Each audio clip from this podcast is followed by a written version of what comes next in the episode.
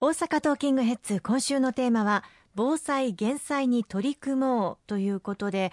この記録的な台風が毎年のようにやってくるというのは世界的な気候変動が起こっていると考えても良さそうですよね。そうですね。あのまあ様々な分析がされているようですけれども、やはり海水の表面温度がどんどんまあ高くなってきているというこの事実が、はい、特にまあ台風が移動してくるあの海域の海表面の水温が毎年高くなってきているということが、大型の台風を構成する発生させる大きな要因になっているというふうに言われております。この気候変動、地球温暖化ということが、まあ、我々の暮らしに大変な悪影響を与えているということを考えますと、まあ、来年以降もこうした大型台風が発生する可能性というのは十分にあると、そのための備えを日頃から我々意識して取り組んでいく必要があるというふうに思いますね。そうですよね。あの異常気象なんていう言い方をしますけれども、もはや異常なのが普通になりつつあるんだなというふうに感じたりもしますよね。はい、まあ、昨年も台風21号、24号で各地、まあ、関西地域も大変大きな被害を受けました。まあ、今回の台風15号、19号は、まあ、関東地域を襲ったわけですけれども、それに対する備えをしなければならないということは、今後も続くと思われますよね。うん、まああの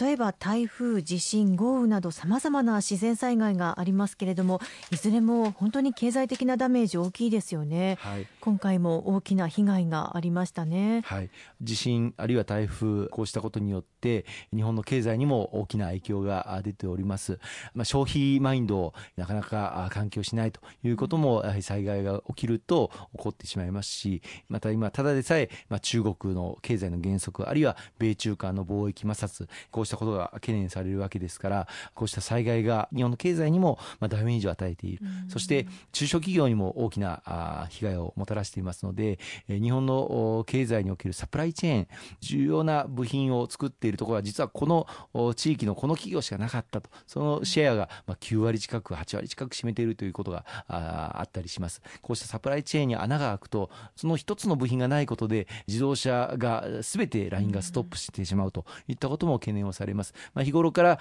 そのサプライチェーンについてきちっと考えて、複数のチェーンをちゃんと維持をしていくという認識、まあ、これもやっぱり防災減災という考え方からですね、企業行動として取り組んでいくことが大変大事なんだと思いますね。うんやはり改めて大事だなと感じるのは起こった時に被害を最小限に防ぐ努力もありますよね考えられる被害できるだけ減らす努力大切ですね。まさにその通りであの大雨あるいは台風でどういう災害が起こるのかということをあらかじめ、まあ、認識をしておくことそれからあのその災害に向けた備えというものをちゃんと日々確認をしておくことというのが大事だと思います。例えばあの非常用持ち出しバッグを準備各ご家庭でできているのかどうか、うん、あるいは台風が迫ってきている中で雨や風が強くなる前に家屋の補強などをちゃんとやっておくことも必要ですしさらには避難場所までの道順その地域ハザードマップなども確認をしてしてですね浸水地域にならないところを通ってちゃんと避難場所に行けるのかと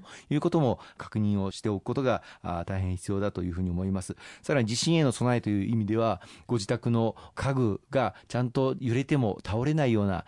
うん、仕組みになっているのかつっかえ棒が必要ないかこうしたことも確認をしていただくあの必要があると思いますしまた地震が発生して、まあ、避難をするときに火の始末をちゃんとしなければいけないという、まあ、こうした基本的な行動をそれぞれがちゃんと意識をしているかあるいはそのと避難するときには何を持って最小限の荷物を何を持っていけばいいのか、ああるいは水などの備蓄をちゃんとご家庭でされているのか、まあ、こうした日頃の生活の中で災害というものが常にあり得るという前提で日々の生活をしていけるかどうかこれが災害が起きたときに自分たちの命家族の命そして地域の暮らしを守ることに直結をすると思いますね。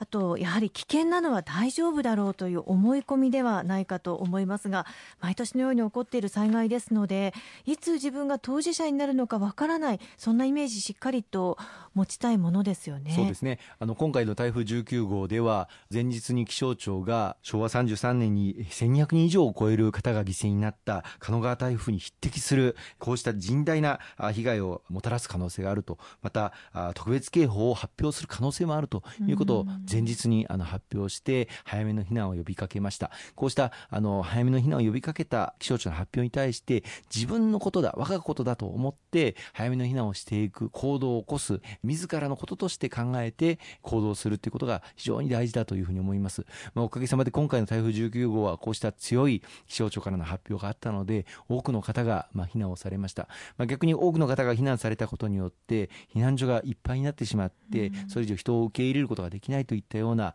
ことも各地で発生をいたしましたのでこうしたこともしっかり教訓としていかなければいけないというふうに思いますしまた台風が迫ってきている中で物資が各地のスーパーあるいはコンビニエンスストアももう全て売り切れてしまって手に入らないというこの災害が来る前の、ま、物資の流通をどうしていくのかということも大きな教訓だなというふうに思いましたね。ありがとうございます。後半も引き続きお話を伺っていきます。